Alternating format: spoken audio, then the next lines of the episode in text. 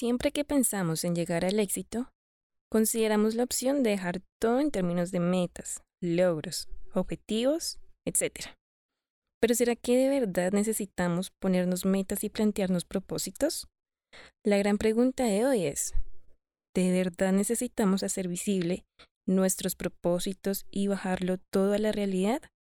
¿O simplemente necesitamos fluir, vivir en el presente, estar con nosotros mismos, escuchando y escuchándonos? Bienvenidos al cuarto episodio de Soñar es viable.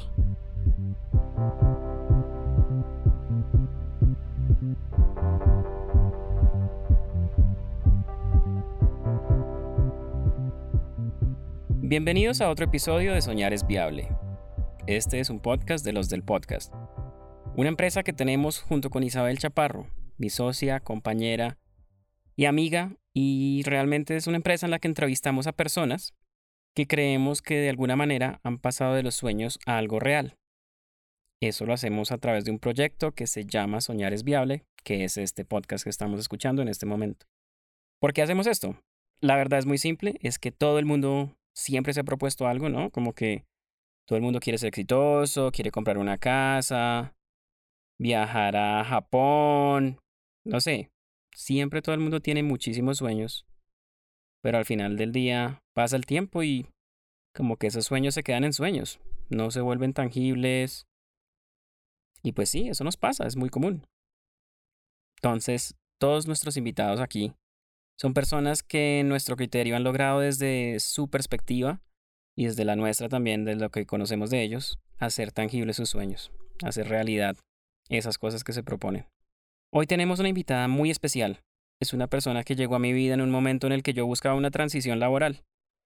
Yo encontré un trabajo fantástico en una multinacional haciendo investigación de mercados. Yo creo que ha sido mi trabajo preferido en muchos aspectos, pero al mismo tiempo me demandaba demasiadísimo tiempo. En serio, muchísimo. Entonces, yo nunca tenía tiempo para mí mismo, para estar con las personas con las que quería estar, mi familia, mis seres queridos, con Isabel. Y fue así como tomé la decisión de enfocarme un poco más en mí, tal vez un poco egoísta, pero necesario en ese momento, y no tanto en el trabajo. Y empecé a buscar un trabajo que me planteara una opción de vida diferente, que fuera también muy chévere, donde pudiera aprender, donde tuviera retos, pero que además de eso fuese un poco más consciente que los humanos necesitamos otros espacios y tiempo de esparcimiento y no todo es el trabajo, ¿no? Hay que descansar, hay que soñar, hay que ir a cine, no sé. Y en estos ires y venires llegó a mi vida Carolina Echeverry. Caro es mi líder, es mi mentora. No sé si esa palabra exista, pero debería. Y es una persona que me ha enseñado a entender que el Internet es muchísimo más que las redes sociales, que creo que es algo que la gran mayoría de personas consideran que es el Internet. Y no, realmente no lo es. Es todo un conjunto de acciones y un ecosistema de, de cosas que pasan. Lo importante de este ecosistema es que además le permite a uno transferir y transmitir ideas súper valiosas, como a cualquier tipo de persona, como si lo vemos desde, desde una visión profesional, por así decirlo. Y a nivel personal es chévere porque he aprendido de Caro que, que más allá de, de, ser una líder o, o, de no ser una líder o lo que sea, es un personaje que busca como el bienestar de las personas alrededor, como que es muy consciente de dónde estamos, qué queremos, y no es un líder impositivo. Claramente somos humanos y en algunos momentos nos ponemos bravos y lo que sea. Es, eso pasa y nos pasa, y a Caro le pasa y a mí me pasa.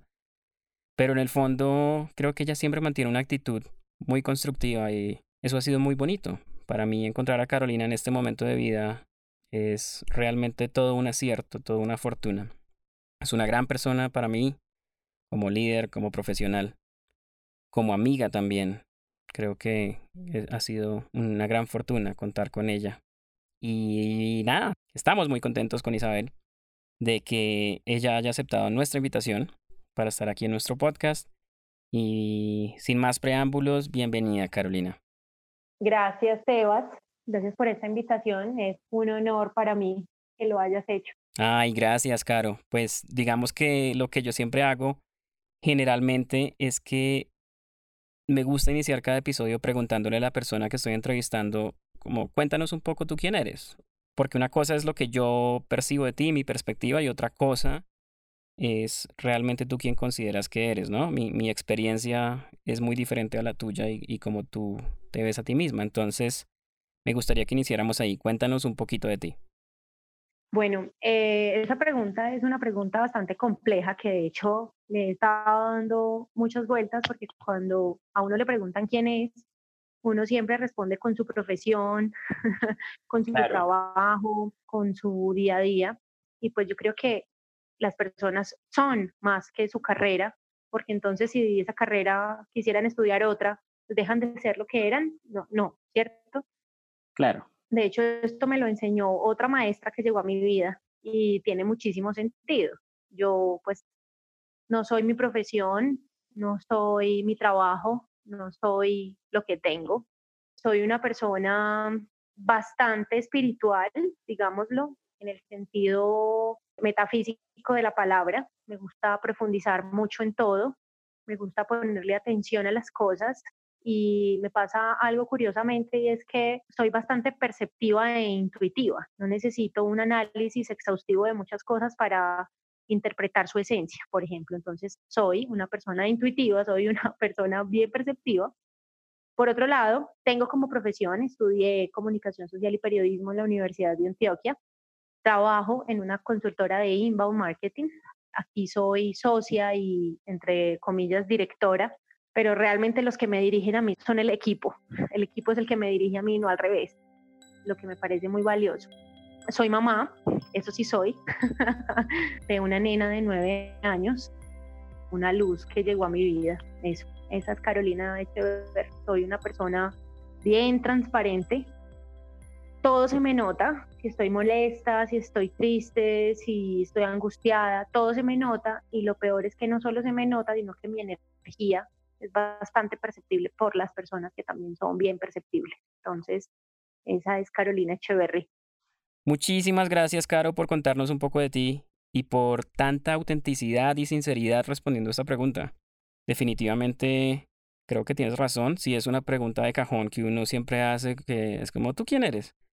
Pero de muchas maneras sí sesga esto mucho a la definición académica o profesional. Y sí, uno es muchísimo más de lo que estudió. Creo que en eso estamos muy de acuerdo. Y, pues nada, yo quisiera continuar preguntando un poco, pues porque Carolina y yo trabajamos juntos, para que nuestros oyentes sepan. Caro es una de las personas que yo creo que sabe más de inbound marketing en Colombia, en realidad, y que entiende como las personas desde también desde lo tecnológico y eso es eso es muy chévere. Y además de eso pues tiene miles de habilidades diferentes en todo este ecosistema digital. Yo quisiera saber, Caro, cómo llegaste a recibir todos estos aprendizajes y cómo te diste esa oportunidad de soñar lo que hoy en día es contento, porque si bien contento hace parte de una multinacional, que pues luego tú nos contarás mejor cómo es, cómo es el cuento, yo creo que también es una intención y un propósito que tú te pusiste y que de alguna manera has sacado adelante luchándola. Entonces yo quiero saber cómo llega uno a decir, oiga, yo quiero hacer esto, cómo encuentra uno ese propósito, ese propósito de yo quiero hacer esto, voy a tratar de trabajar con personas talentosas, voy a tratar de conseguir nuevos clientes. ¿De dónde sale ese llamado, e, e, esas ganas de hacer eso, esa energía para levantarse todos los días? Bueno, yo creo que eso es más que un propósito. No hay un propósito que me haya traído ahí particularmente Sebas. Ok. Eh, pero han pasado historias bien curiosas y es la intención que le pongo a la vida sobre, sobre mi vida. Entonces, por ejemplo, soy una persona que va muy en su búsqueda espiritual, entonces todas las personas que llegan a mi vida para mí son maestros y me impulsan un paso más adelante como entender qué es lo que quiero de mi vida y qué es lo que quiero para mi vida y quién soy. Me lo he preguntado hace muchos años y cada vez, pues seguramente no voy a encontrar la respuesta jamás, pero cada vez me voy acercando más como a eso que me resuena con mi verdadera esencia, que tampoco la tengo muy clara, pero finalmente todo lo que me pasa cada día es como que me acerca más a, mi yo real, ¿sí? Y todo esto nació de la nada, te voy a decir. No hubo un propósito, no hubo un sueño, nunca dije quiero tener mi propia empresa. No, eso no pasó. Por el contrario, siempre me pregunté quién soy, qué quiero, yo, cuál es mi propósito como de vida, ¿sí? Como te decía hace un rato, he sido muy perceptiva y muy intuitiva, entonces mi intuición me ha ido llevando como un paso más allá de cosas. Ahora está muy de moda, todos los coaching de vida te digan, escúchate a ti, ¿sí? Escucha tú la voz de tu corazón. Realmente yo sí creo que adentro de uno hay una voz, llámalo vida, universo, Dios, Alá, Ramayá, el que sea, pero uno jamás escucha, ¿sí? Y yo a eso le llamo intuición, el sexto sentido. Resulta que, pues yo soy comunicadora y periodista de la Universidad de Antioquia, y en ese entonces, para pagarme mi carrera, trabajé muchísimos años de noche en bares, discotecas, pero siempre dije, no voy a trabajar en cualquier bar y discoteca, voy a trabajar en los mejores bares y discotecas de la ciudad, que me paguen bien. O sea, yo quería siempre estar en el mejor lugar que pudiera estar. Y bajo esa premisa, siempre trabajé en las mejores discotecas de la ciudad, con los DJs más famosos de ese entonces, en los bares y restaurantes más conocidos de la ciudad, y de ahí empezaron a salir muy buenos amigos y muy buenos contactos. En una crisis de vida que tuve, y mientras había un paro en mi universidad, por allá en el 2006, decidí venirme detrás de un novio a Bogotá. ah, ok. Resulta que mi novio me presentó a su prima, que actualmente es socia mía también en un par de empresas que tenemos juntas, además de que es una de mis mejores amigas. Después entendí hoy, imagínate, 12 años luego, entendí que ese era el propósito de la vida de esta persona, ¿sí? Conectarme con, con mi socia, mi mejor amiga, mi, partner de vida. Yo le digo marida, porque no hay otra. ok. Entonces, en ese entonces me vine detrás del novio, él tenía aquí pues también un par de negocios, lo apoyé trabajando en esos negocios y eso me fue llevando a relacionarme con otras personas, entré en una agencia de publicidad en ese entonces de BTL, conocí otras personas y vuelvo y te digo, entré en una crisis como de, de identidad y de vida, donde no sabía qué era lo que quería, sentía que había un poco de desorden y caos en mi vida y de repente aparecieron muchos mensajes de la nada, de la nada como que me encerré en mi apartamento y esto es, esto yo no sé si lo quieras comunicar a la gente, pero entré en una depresión tan brava que me encerré en mi apartamento sola tres días a tomar aguardiente. Okay. Y después al tercer día, literalmente como Jesucristo, al tercer día resucité entre los muertos y decidí que no me iba a volver a tomar un trago. El tercer día fui a una iglesia, la iglesia de Chapinero, la que está ahí arribita de la Marley. La iglesia estaba completamente vacía y me senté en la última fila de la iglesia y le pregunté a ese Dios que había ahí hace espacio, le dije, bueno, venga, ¿qué es lo que está pasando con mi vida? Yo, esto no es lo que quiero, pero tampoco sé qué quiero. Me confesé, yo hice la primera comunión a los 14 años y después de esa vez me vine a confesar esa vez en el 2006, 2007. Y bueno, es muy borrosa esa situación, pero te voy a decir una cosa, Sebas, y es que lo que empezó a pasar en mi vida después de ahí ha sido literalmente un milagro. Entré a trabajar en Jorge Barón, como la directora del show de las estrellas en ese momento, porque antes, cuando te decía que trabajé en bares y discotecas, siempre me dirigí hacia el tema logístico, a organizar, a hacer posible que los espacios se dieran, a negociar, a encontrar buenas oportunidades. Siempre ese había sido como mi fuerte, digámoslo. Entonces, cuando entré a Jorge Barón, pues fui la productora del show de las estrellas durante casi dos años. Luego me casé, luego quedé en embarazo, me regresé a Medellín y estando en Medellín decidí pues que qué era lo que quería hacer con mi vida. Tuve la oportunidad maravillosa de estar dos años con mi hija en casa. Empecé a trabajar en el SENA como tutora virtual, entonces pues la demanda era, la demanda de tiempo era muy baja. Fui tutora virtual de programas y formaciones de comunicación, de organización de eventos y tal. Y ese fue mi primer contacto con el mundo digital. Ya, listo. Así Construí muchísimos, cursos para el SENA virtual en ese entonces. Luego me separo y en medio de la separación, como todo ese tiempo había trabajado en relaciones públicas, organización de eventos, había quedado con muy buenos contactos y soy muy hábil realmente para relacionarme con las personas y para empatizar, ¿sí?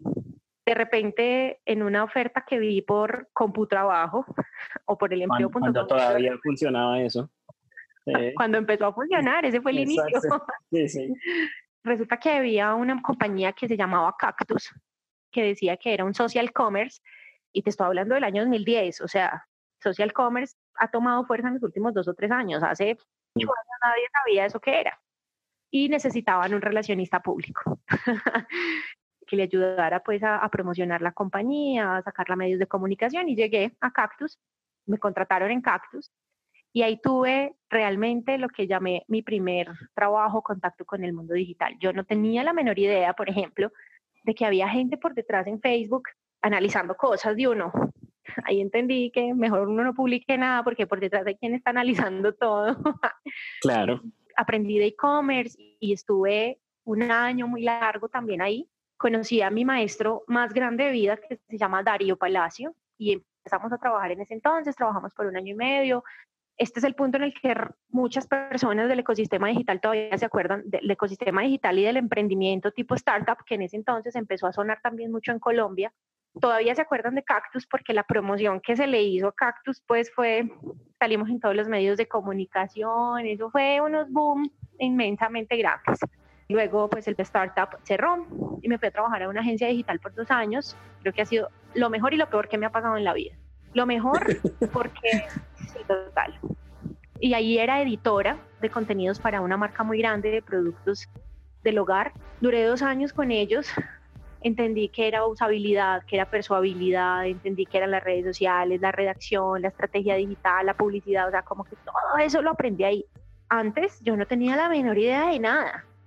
Y durante esos dos años, por eso digo que fue bueno y malo, porque durante esos dos años todo el tiempo aprendí, o sea, era, era, me pagaban por ir y aprender. También fue bueno porque entendí que en la vida yo quería volver a trabajar en una agencia, jamás. Mm, el ecosistema, además porque años antes de llegar ahí yo había dicho, ay, qué nota trabajar en una agencia de publicidad, ese, ese ambiente me parece el puta, yo veía las fotos de mis amigos que trabajaban en agencias de publicidad y estando en una agencia de publicidad te voy a decir, nunca ni jamás. Además que trabajando en Cactus yo no cumplía un horario.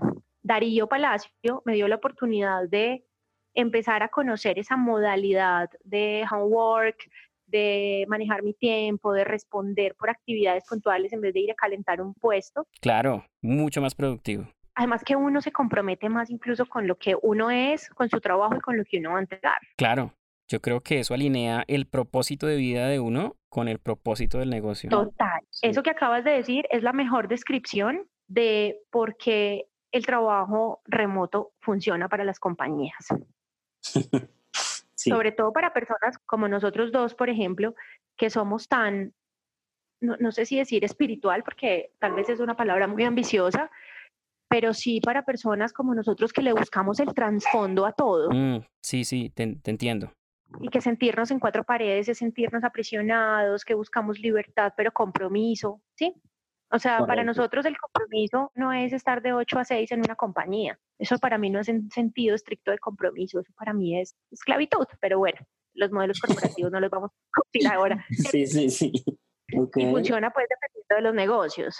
Claro, por supuesto, sí. Nuestro gremio nos permite tener este tipo de modalidades. Hay otros gremios que, que realmente es mucho más complejo. ¿sí? Si nosotros hiciéramos productos, ¿sí? pues no nos va a funcionar manejar en remoto la máquina en una secuencia de producción. Correcto, sí, sí. O un banco tampoco. Eh, sí. sí, a un banco tampoco.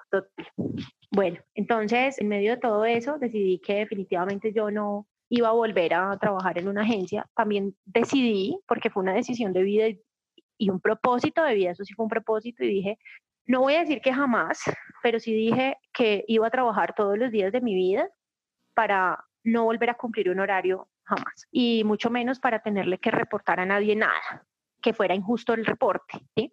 Tengo una discordia ahí con la, no con la autoridad, sino con la imposición de la norma. O sea, hay unas normas que son como irrisorias y pues yo voy en contra de esas vainas impositivas porque yo digo, ah, no, ese no es mi feeling. He intentado ser así, algunas veces y a la final termino diciendo, pero esto no, esto no soy, o sea, ¿qué es esto? esto no, ese régimen militar no me funciona a mí y creo que no funciona en la vida en general de las personas. Correcto, correcto. Estoy súper alineado con eso. A mí tampoco me funciona ese autoritarismo. Eso es, a mí también me molesta y caigo en cuenta muy rápido de cuando me estoy volviendo pataletosa autoritaria y rápidamente le doy la vuelta al asunto porque, porque no, no resuena conmigo. Eso es más ego y el ego termina siendo una inseguridad, la inseguridad es un miedo y el miedo es perder, no sé, otra cosa. Entonces ahí decidí esto, empecé a hacer muebles en madera. ¿Muebles en madera? Hasta ahora me entero. Ok, ok, chévere. y hasta mi, mi socia se acabó de enterar. Ok, ok. empecé a hacer muebles en madera, no que ella no se acordaba. Claro, esa fue una época de mi vida, duré casi cuatro meses diseñando muebles con estivas. En ese entonces me había comprado un Twingo y a ese Twingo le cabía de todo, eso era una volqueta. y vendí mucho de eso y me compraron mucho de eso, mesas, camas, bueno, cuadros, en fin. De hecho, por allá me alié con una pintora que, que ahora ella sigue con su negocio de pintora haciendo pinturas en estivas y yo le propuse que lo hiciéramos, ella como que no lo había visto y lo hicimos y nos fue muy bien. Vendimos vendimos y nos fue bien. Yo me sostuve cuatro meses de esa forma. wow, severo, no, no tenía ni idea. Qué chévere. Y te voy a decir pues que definitivamente mi estilo de vida no es que sea el más barato. Entonces, sostenerse cuatro meses a punta de vender estivas es, porque era un muy buen negocio. Es un muy buen negocio, sí. Sí. Entonces, bueno, ya después, párale bolas a esto, Sebas, porque ¿te acuerdas de Darío Palacio? Claro, lo recuerdo. En la historia anterior. Sí. Listo, pues resulta que Darío Palacio siempre me había dicho, yo quiero vos, no tengo el suficiente dinero en este momento para pagarte, pero voy a tenerlo. O sea, eres, tienes mucho conocimiento, pues yo no tengo cómo pagar ese conocimiento. Yo hasta ese momento que él me dijo eso, fue que dije, hola, este man tiene toda la razón, yo no valoro el conocimiento que tengo y aún hoy no lo valoro. Y ahora que decías que una de las personas que más sabe inbound, ojalá, hay personas que tienen un valor por su conocimiento que los permite llegar a lo que esas personas consideran que es el éxito. Bueno, entonces volvió a aparecer Darío, me dijo esto y en ese entonces Multiplica, que es la multinacional de la que hablabas hace un rato, llegaba a Colombia de la mano de Darío Palacio, me llevó a trabajar como directora de proyectos y hacer gestión comercial. Me decía, es que usted vende un hueco, usted vende el hueco, lo después vende tapar el hueco, después vende la necesidad de tener que volverlo a abrir y así se la puede pasar durante toda la vida. ok. Entonces, pues yo no creo que sea así, pero pues si él vio esta habilidad y si casi todas las personas que me rodean lo ven, pues algo de cierto habrá, ¿cierto? Tengo que encontrar eso. Entonces llegas a Multiplica con Darío otra vez. Sí, eh, estuve tres años de mi vida eh, haciendo dirección de proyectos de rediseños digitales basados en experiencia de usuario. Ahí conocí la UX, el UI, conocí otra cara del marketing digital, o como muchas, muchas otras cosas y como que te vuela en la mente que uno dice como, pues, ¿cuándo existió? ¿En qué momento esto pasó? Sí, sí entiendo. ¿Quién se inventó esto que yo antes no sabía? Sí, total. O sea, además que resuena contigo, con tu esencia, como, obvio, esto tiene muchísimo sentido y empieza, bueno, resulta que como yo soy tan del texto sentido, yo no sé si llamarlo espiritual, pero algo pasa en mí, como que me empieza a decir por ahí no es, por ahí no es, por acá sí, está chao. Y en ese momento empezaron a pasar situaciones, empezaron a llegar otras personas como a los procesos y yo decía, por ahí no pues, o sea, se van a equivocar, esa no es la forma de verlo y pues nadie me escuchaba y lo que hice fue renunciar. Como que ya sentí que ese no era más mi lugar y renuncié y me fui. Dos días después de haberme ido ya tenía trabajo en otra empresa y duré tres meses en esa empresa, pero esa empresa sí me exigía ir de 8 de la mañana a 6 de la tarde. Y no era mi feeling, o sea, bueno, en fin, igual entendí que ese proceso se había dado por muchas razones. La primera, porque pues yo me tenía que escuchar a mí misma para que otras personas me escucharan. Si todo el tiempo estoy en ambivalencia, pues mi vida va a ser una ambivalencia energética constante. Y ese momento fue un momento de luz divina y de revelación. Me empezaron a llamar personas que habían estado en algunos momentos de, de mi vida para que les ayudara con sus estrategias de contenido, de sus empresas, de sus marcas personales. Y un día meditando, ahí conocí la meditación, pues por esos días la conocí porque también he tenido un proceso de vida difícil, pero no ha sido difícil, ha sido diferente y más bien dramático. Y pues por esos días también estaba como en, el tema de, de definir muchas cosas en mi vida emocional y llegué donde un señor que me enseñó a meditar. Me enseñó a meditar, entonces empecé en esos procesos de meditación, pero no eran ni continuos, ni constantes, ni disciplinados. Pero cuando entendí que solamente en silencio, en paz conmigo, dejando que mis pensamientos hablaran por sí solos, es que iba a entender muchas cosas. Y en uno de esos momentos se hizo la revelación. y ahí dije, voy a montar una empresa. Y monté una compañía que se llama el Laboratorio de Contenidos. Listo, ok. Curiosamente, también he tenido la errónea idea, bueno, no, no sé si es errónea, en algunos casos funciona, en otros no, pero para ese caso puntual y para el tema de marketing es como que siempre he creído que necesito una sociedad, alguien más, alguien más al lado, ¿sí? Como que me da miedo soltarme. Ok, sí, perfecto, yo entiendo. Yo, yo tengo el mismo tema, entonces te entiendo. Pero en el fondo, el corazón, uno sabe que no es necesario. Claro, claro, pero, pero uno no lo siente. Yo creo que ahí hay algo importante y es que muchas de las cosas, digamos que uno las entiende, pero no las siente. No sé muy bien cómo, cómo explicarlo. Como que uno no las puede experimentar, aunque sea consciente de que eso no es cierto por alguna razón. Algo tiene que pasar para que uno diga, ah, sí, ya, por ahí no era. Yo he reducido cada vez más ese tipo de experiencia. Y es que desde el principio digo, yo ya sé que por ahí no es, entonces no me meto. Y aprendí el significado de decir no y de no tomarme personal las cosas. Eso es muy importante. Está bien decir no y está bien que a ti te digan no. Entonces, bueno, ya voy a llegar ahí. listo, listo. En ese momento, pues como de todo el proceso, resulta que dije, voy a montar el laboratorio de contenidos y me hice por ahí amiga de un par de chicos que son muy talentosos y empezamos a sacar el laboratorio, pero entendí que yo iba como tres pasos más adelante y que a ellos les estaba costando un montón llegar a donde yo estaba en el tema del entendimiento claro, como yo ya venía de todo el tema de la UX y del user research y de un tema hiper raro, como conmigo también, yo ya iba tres pasos más adelante. Y, pues yo soy, yo soy talladora, así como yo ya sé por dónde es el camino, entonces pues voy rápido por el camino. Claro, ya lo tienes marcado, ya lo conoces. Mientras que hay personas a las que no, no son capaces de seguirme el ritmo. De hecho, yo creo que por eso yo sigo soltera después de seis años, porque mi ritmo de vida es rápido, o sea, como que avanzo muy rápido, ¿sí? Y las otras personas se demoran mucho en ese mismo proceso, entonces no genera un crecimiento como de la mano. No sé si es claro lo que estoy diciendo. Sí, lo estoy intentando entender.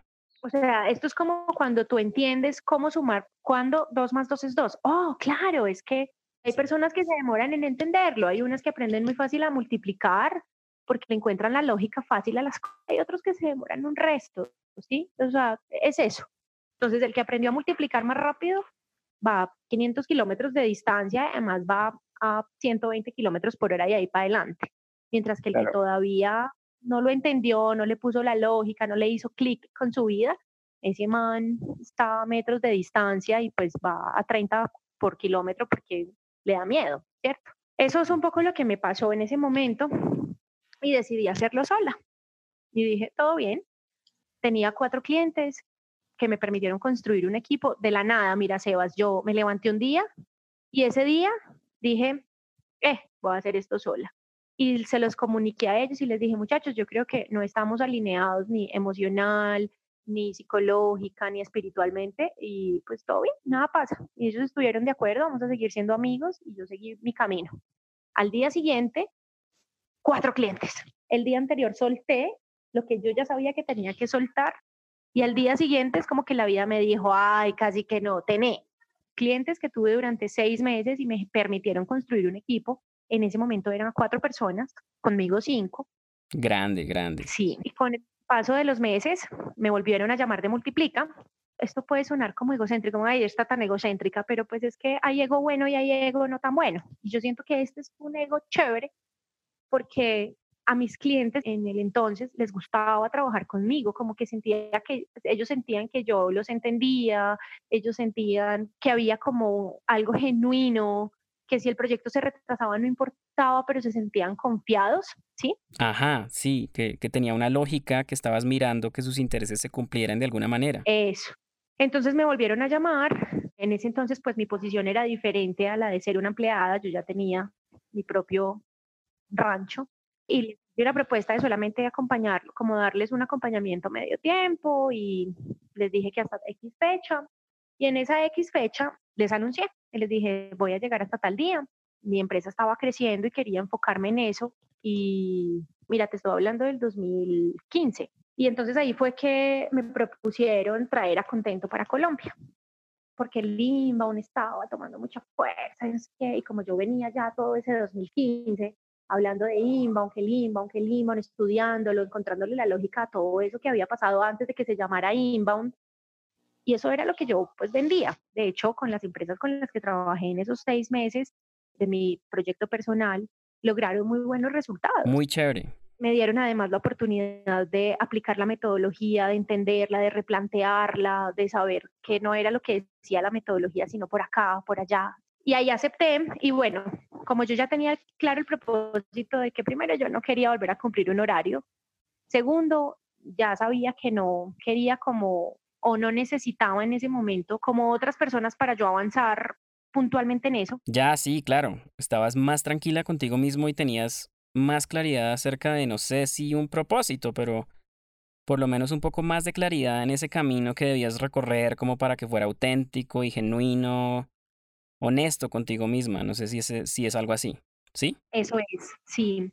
Y mira, Sebas, que pasó una cosa muy bonita y es que en medio de todo ese proceso, yo entendí que mi propósito no es una compañía de marketing. O sea, mi propósito no es enriquecerme a punta de venderle a otras compañías cómo hacer que sus negocios crezcan. Entendí que yo soy un puente de comunicación o un canal o un, no sé, entre los inicios y los finales de otras personas. ¿Cómo es eso? Llegué a esa conclusión, o sea, después de yo quejarme durante muchos años de por qué la gente se iba de mi vida de forma dramática, amigos, novios, etcétera. Y bueno, en medio de las meditaciones, como que me llegó otra revelación divina y entendí que yo no tenía que pelear más con eso, con que la gente se fuera, me dejara, con esa inseguridad, porque definitivamente yo en mí misma soy un puente, un túnel, un canal, no lo sé, un punto de contacto de X con Y. El tema es que casi todas las personas que llegan a mi vida o a las personas a las que yo llego en su vida son personas que necesitan o iniciar un proceso o finalizar un proceso. Y curiosamente, cuando entendí eso, puse en manos del universo a contento y dije, si contento es el lugar donde yo voy a poder potenciar ese puente que soy o esa conexión que soy, que se haga contento. Y pum, contento se hizo. Contento se hizo, me llegaron muy buenos clientes, algunos clientes salieron. Entonces yo entendí que ya esas personas no necesitaban de mí para avanzar o, para empezar o para finalizar, ¿cierto? O que ya habían finalizado, o ya habían atravesado el proceso, lo habían finalizado o lo habían empezado y ya no me necesitaban más. Y lo mismo pasa con mis clientes. Mis clientes son personas que están en procesos personales o de inicios o de finales. Y pasa lo mismo con mi equipo. Mi equipo es un equipo que está buscando iniciar algo o encontrar una respuesta o finalizar un proceso. Y curiosamente llegan a mí las personas así y yo ya lo acepté. Entonces, en medio de todo esto que te digo, que es como un tema un poco más, no sé, salido de lo normal que considerarían todas las personas, entendí que tengo ese poder, porque eso es un poder. No me lo tomo personal, entiendo para qué llegaron las personas a mi vida, para qué yo llego a la vida de esas personas y me reconozco, me reconozco en, ese poder, digámoslo. Y justo cuando eso pasa, llega un gran maestro a mi vida, también amigo tuyo, me, mostró otra cara como de, de ese proceso. Y después de seis meses o siete meses más o menos, me pasó una cosa muy chistosa y es que yo creía que ya había entendido el aprendizaje, como, ay, yo ya eso lo sé, y la vida me puso una prueba súper tesa, como, a ver, usted ya aprendió, y estuve en en siete meses. Y el día que decidí que definitivamente eso no era, que yo ya, que eso no era, y renuncié y solté, la vida me dio otro aire, otra luz, no sé, como, y las cosas fluyeron diferente. Entonces, volviendo a tu pregunta, realmente no he tenido un propósito claro con esta, esta compañía. De hecho, esta no es mi única compañía, tengo otras dos empresas, ya te conté, el laboratorio de contenidos y una marca que es multimarca, donde tenemos una marca de ropa para niñas y una marca de bolsos que está naciendo. ¿Cómo hago que esas cosas pasen? Conectándome con mi propósito de persona. ¿Quién soy? ¿Qué quiero? ¿Qué me motiva? ¿Qué me hace vibrar? Y como que yo diga, cómo me conecto con los demás a través de una serie de acciones. por eso el marketing digital llegó a mi vida, porque es como entender lo que pasa afuera para potenciarlo adentro de las compañías. Después entendí que es que no es en las compañías, es que adentro de esas compañías hay una persona responsable de eso, y que es esa persona la que necesita una ayuda. ¿Sí me entiendes? Claro, te entiendo perfectamente. Los proyectos eran a 12 meses, proyectos que se suponía iban a ser largos y rentables, y a la mitad del camino se caían. Como que algo pasaba que hacía que finalizaran los proyectos y decidí que definitivamente yo no le iba a poner duración de esa forma a los proyectos, porque yo no soy una persona o, mi energía no es esa energía de duración que necesitan las personas adentro de ese proyecto. Entonces, cuando me pongo a mirar hacia atrás, por ejemplo, uno de mis clientes con los que empecé, como tres meses después lo hicieron de su cargo. Y el negocio, o sea, el negocio se cayó, el tipo dijo, no más, vamos a cambiar de agencia, y tres meses después lo echaron. Sí, luego pasó con otro proyecto donde, sí, pasaron un montón de cosas y el proyecto llegó a su fin, aún le faltaba la mitad del camino y a la persona que era mi cliente la promovieron. La promovieron a un cargo más alto y a la persona que yo ayudé a entrar como a ese proyecto eh, se le estancó la energía. Entonces, como que se estancó el, el proyecto, la energía, yo, todo. Entonces, cuando se soltó eso, nos fluyó de otra forma. Y así me pasa con los proyectos. Entonces, yo entendí que no necesitamos proyectos a 12 meses. No necesitamos proyectos a 12 meses porque es que mi energía no es de permanencia estática, es de permanencia como otros niveles. Todos los proyectos que están saliendo ahora en, en Contento tienen varios propósitos. Primero, mantener mi esencia, que es la conexión, la consecuencia de esa conexión que se llama expansión. Las personas que están en Contento hoy son personas que necesitan transmutar en ellas mismas, ¿sí? O quitarse capas y llegar a su esencia y va a pasar. Inevitablemente, inexorablemente va a pasar.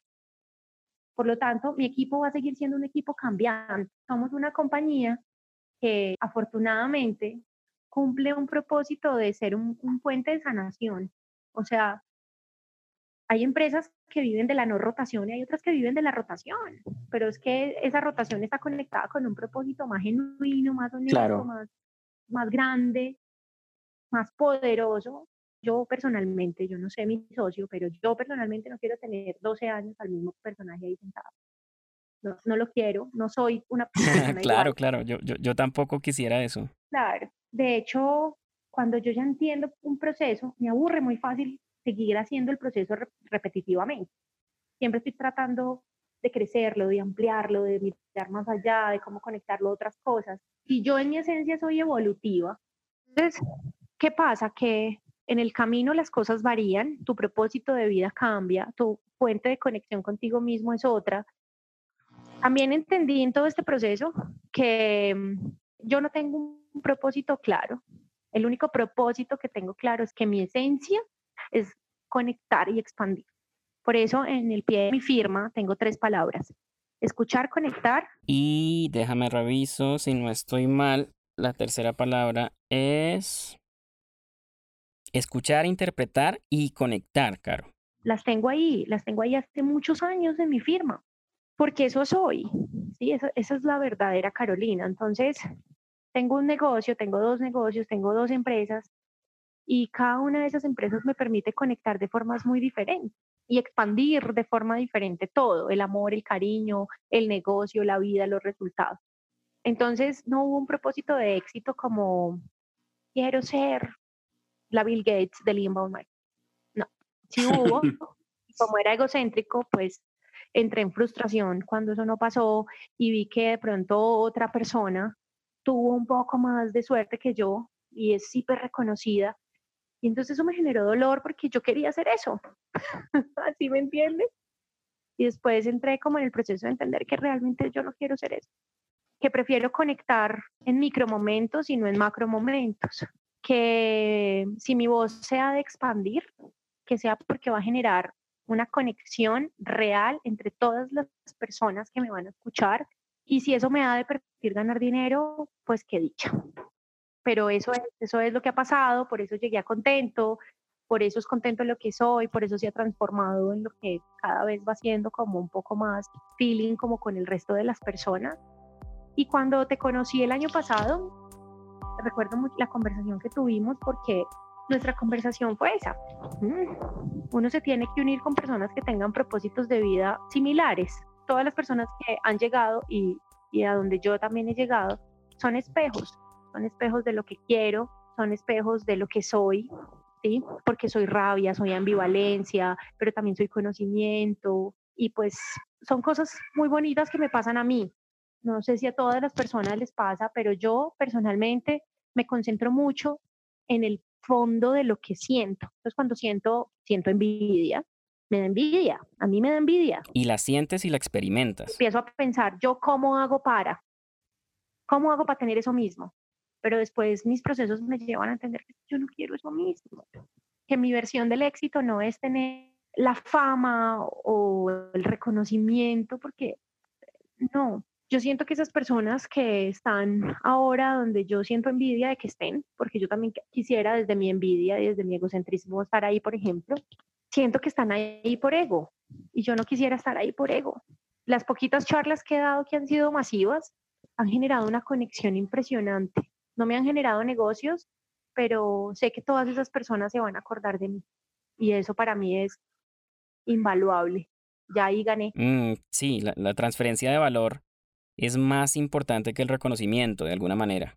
Entonces, bueno, de todo este proceso de vida, vuelvo y te respondo, no tengo un propósito claro de qué es el éxito para mí, pero seguramente, y ya lo entendí, yo no quiero ser gerente de una compañía, no, no sirvo, mi licencia no es esa, yo conecto de otras formas y me gusta hacer otras cosas diferentes a, a ese tipo de dirección pero sí tengo muchísimo conocimiento porque he leído mucho de muchas cosas, de otras no he leído tanto, pero de lo poco que he leído me hace como sentido común y me he metido y ha funcionado, entonces es como que todo bien, mi intuición sirve y eso me ha permitido ir como avanzando, escucharme mucho, permitirme verme, sentirme y reconocerme a mí misma. Entonces eso es lo que me ha permitido avanzar, Sebas, me ha permitido llegar a donde estoy, tener lo que tengo, que no sé qué es lo que tengo, sea, si hablamos pues monetariamente, me gusta ser cómoda, me gusta vivir cómodamente, me gusta no sentirme presionada y quizá esa, ese reconocimiento del no quiero sentirme presionada es lo que me ha permitido también fluir como con, con la economía, ¿cierto? Buenísimo, Caro. No, es que es muy bonito discutir esto contigo porque yo percibo igual que lo percibí el día que nos entrevistamos, que lo que tú dices es muy cierto, que uno debe alinearse en la vida y compartir espacios, momentos, experiencias con personas que tienen una visión de cómo quieren vivir, que, que puede que no sea la, la más tradicional, la más ortodoxa, y la que nos han vendido siempre como la que es del éxito tradicional, ¿no? Y la verdad me gusta mucho, me parece muy bonito que básicamente para ti el éxito ni es parte de la pregunta, o sea, como que ni siquiera es importante, es secundario. Es más un tema de fluidez, de ser sincero, honesto con uno mismo, de darse la oportunidad de ser eso, que uno ya es. O sea, es como sé lo que es lo que eres. Y si uno hace las cosas bien, conecta personas en las organizaciones y resuelve como esas necesidades que tiene, todo fluye. Y en todos los términos, ¿no? Emocionales, monetarios, lo que sea. No sé si estoy haciendo una lectura equivocada, pero eso es lo que me llevo porque es un mensaje muy bonito el que nos estás dando de, oiga, sí, soñar es viable, pero deje de soñar simplemente como que, como que usted, no, ya, relájese, sea usted mismo, no lo piense tanto, deje de ponerse propósitos, por, por así decirlo, viva hoy, viva tranquilo, haga lo que quiere. Lo que pasa es que también ahí hay que entender que hay diferentes tipos de personas en diferentes tipos de momentos de la vida con unas formas de aprendizaje diferentes. Total, total. Pero este para ti es el que te ha funcionado. Porque lo que entiendo es que si te pones una meta, como quiero lograr esto, eso te generas más una ansiedad, que no está tan chévere, ¿no? Es más chévere ir fluyendo y genuinamente ayudarle a las personas. Es un tema como de, en vez de plantearte metas que pueden generarle a uno ansiedad o una presión innecesaria, es mejor entender qué es lo que uno está haciendo o lo que está intentando hacer en la vida como lo que uno cree que es lo que debe estar haciendo, rodearse de personas que tengan una visión parecida o, o que por lo menos se alineen con eso que uno quiere llegar a hacer y conectar con personas que necesitan esos servicios o productos que uno puede ofrecerles, porque sí, naturalmente ellos lo van a necesitar igualmente. Es, es como mucho más sencillo el proceso, por así decirlo. Así es.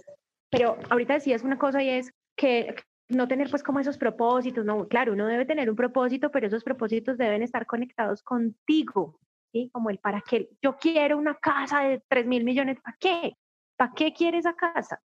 ¿La necesita? Claro, porque lo que sea, es el para qué. Y esto que te estoy diciendo, me lo dijo un maestro que tenemos en común, porque, sí. porque es eso, es como voy a conseguir 1.200 millones de pesos, ¿para qué? ¿Para tenerlos ahí qué? No, es porque con eso voy a ser tan y me voy a permitir X, Y, Z. Claro. Sí, ahí tiene mucho más sentido que ponerse una meta por cumplir con algún lineamiento como lo que hacen las empresas. Y bueno, me gusta mucho porque cuando le hago esta pregunta a los invitados de qué es el éxito y cómo lo has logrado y cuéntame un poco de tu camino hacia el éxito, creo que la gran mayoría de personas, pues porque es normal para los seres humanos ponernos metas, logros y cosas así, de alguna manera medir que estamos logrando lo que queremos lograr es como importante, no, no es, digamos que uno no piensa como en la fluidez y en hacer las cosas en congruencia con lo que está sintiendo y lo que está viviendo y las personas que le rodean, las necesidades de, mías y de mis clientes, de mi equipo.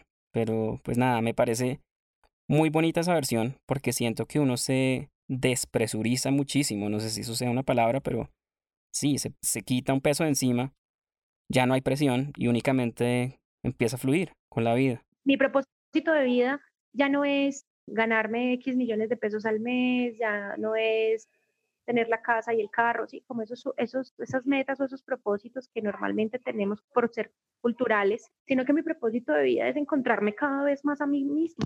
Y entonces la vida me va llevando a eso. Y eso inevitablemente tiene que traer un beneficio.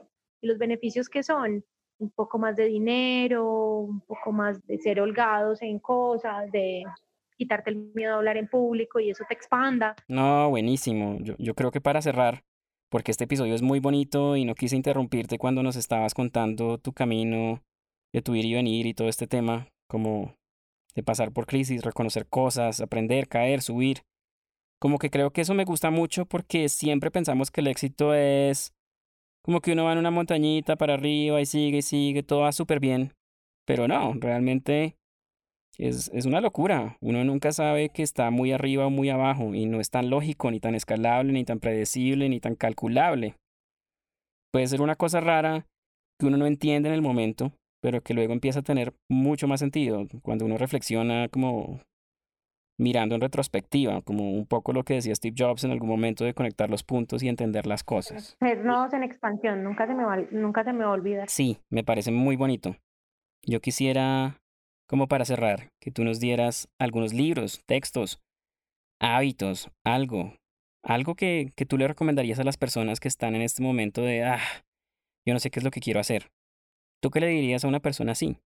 Que puede estar de pronto escuchando este podcast, para que se permita fluir un poco más? ¿Qué herramientas les regalarías? Porque, claro, muchos dicen que uno tiene que ser feliz, pero pues, ¿eso qué? ¿Cómo se come? ¿Cómo se logra? Bueno, lo que pasa es que las herramientas no le sirven a todos, ¿cierto? Pero pues aquí, aquí están a la disponibilidad. Lo primero es respirar. Respirar, ok. Sí. Cuando uno se concentra en cómo respira, se da cuenta de que respira muy mal. Uy, sí, eso sí es ciertísimo. A medida que vas haciendo más veces en el día, consciente tu forma de respirar, como que el cerebro de alguna forma se va volviendo un poco más lento, pero no lento para mal, sino como que te empieza a enfocar más, empiezas a tener más concentración. Y esto me han llegado últimamente muchas amigas como buscando soluciones a ciertas cosas y lo primero que les digo es, respire.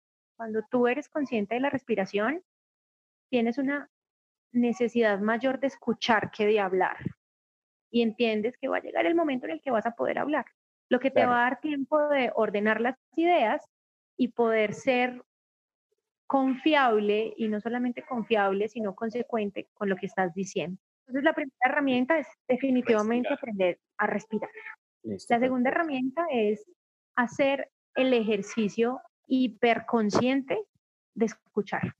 Estamos programados culturalmente para escuchar para responder y no escuchar para solucionar.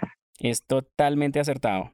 Sí, uno siempre tiene la respuesta a la mitad de la frase de la otra persona. Eso es, e, es así es. Y eso es molesto porque no te tomas el tiempo de entender. No escuchas para entender, escuchas es para reaccionar.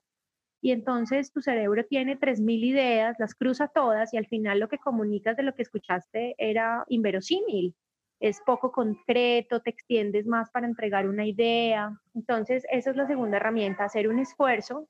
Y digo esfuerzo porque cuesta al principio. Claro. Escuchar para entender. Hacer silencio, enfocarse en esa persona y definitivamente escuchar lo que está diciendo. Y eso cómo resuena contigo, en tu cuerpo, eso qué, qué sensación genera, eh, te dio mal genio y quieres responder ya mismo, ¿no? Espérate que de pronto la siguiente palabra tiene otro significado y entonces a ti, a ti se te apaga la, la rabia y piensas con más claridad y después puedes tener una respuesta súper acertada que te lleve a feliz término tu propósito que tenías en esa conversación. Ok, listo. ¿Tienes una última de pronto que te haya ayudado un montón? Tenemos la primera, que es respirar para entenderte mejor y para que tu cerebro funcione mejor. La segunda, que es escuchar, pero para entender realmente y conectar mejor con las personas. Así es. Y la última es escucharse, definitivamente. pero ¿cómo? ¿Cómo? ¿Cómo? Sí. ¿Cómo así? Estás pensando 3.000, mira, todo lo que te acabo de decir es como que una acción lleva a la consecuencia de la siguiente.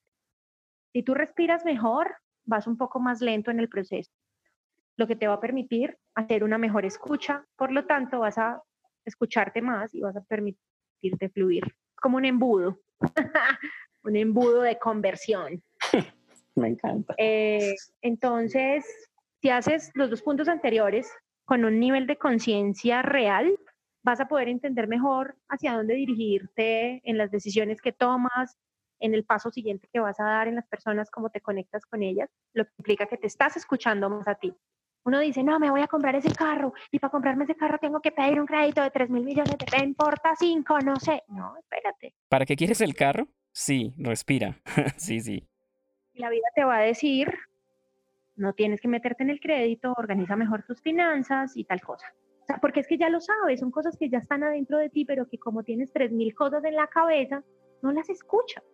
Entonces, todo el tiempo estamos buscando afuera quien nos diga cómo hacer qué. Voy a cerrar esto con la siguiente historia. Todo el tiempo estamos pidiéndole a la vida ayuda, a la vida, al universo, a Dios. Es como el cuento del Señor que dice, en medio de su pueblo se inundó y él fue el último que quedó en el techo de su casa. Dios mío, ayúdame, pasó un barco. Vamos, vamos, no, mi Dios me va a ayudar. Ok, pasó una lancha. Vamos, vamos, ya queda muy poca gente en el pueblo. No, mi Dios me va a ayudar. Ok, después pasó una chalupa. Es el único que queda, vamos, vamos. No, mi Dios me va a ayudar. Después un helicóptero. Señor, se va a ahogar. No, mi Dios me va a ayudar. Efectivamente el tipo se ahogó y llegó donde Dios y muy molesto le dijo como, viejo, pero pues estaba esperando tu ayuda, pero como así te mandé cuatro diferentes tipos de ayuda y en el fondo de vos sabías que las tenías que tomar, pero no te dio la gana. Ahí está. Lo mismo pasa con, con uno. Uno no escucha lo que ya sabe que tiene que hacer, sin embargo se mete de cabeza donde uno sabe que eso va a salir mal, buscando que el resultado cambie y pues se devuelve al principio. Yo sabía que eso iba a pasar. ah, sí, esa frase sí que es clásica, ¿no? Pero es que si usted sabe que eso va a pasar. Porque no es escucha. Entonces esa es la desconexión entre no respirar con calma, no escuchar con atención y no proceder de acuerdo a lo que ya sabes que tienes que hacer. Ese es el mensaje. Muy lindo, Caro. Muchísimas gracias de veras que sí por aceptar esta invitación. Me llevó muchos aprendizajes y de veras mil, mil gracias por tu tiempo. Gracias a ti, Aisa, por invitarme es un honor para mí que me hayas permitido contar todo esto. Edítalo tanto como quieras. listo, Caro. Listo, listo.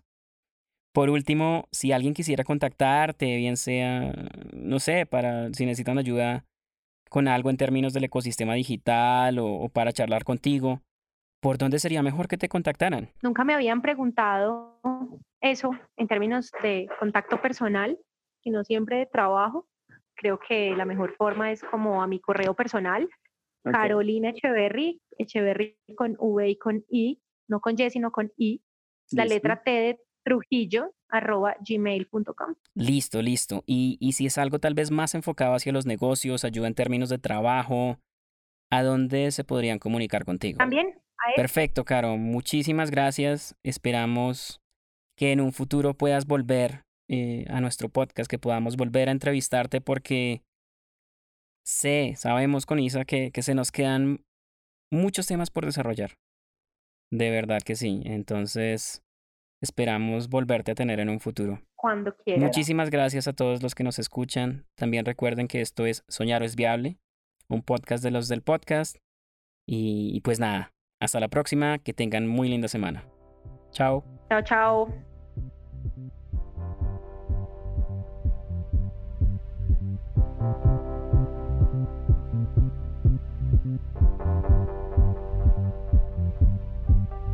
Este episodio es producido por los del podcast, un laboratorio de audio que permite llevar tu voz a toda la audiencia que quieres conectar. Para mayor información entra a www.losdelpodcast.com. Y si gustan pueden escribirnos a isabel.losdelpodcast.com o sebastián.losdelpodcast.com para más información o para suscribirlos directamente a nuestro newsletter donde les llegarán todas las actualizaciones de nuestros podcasts.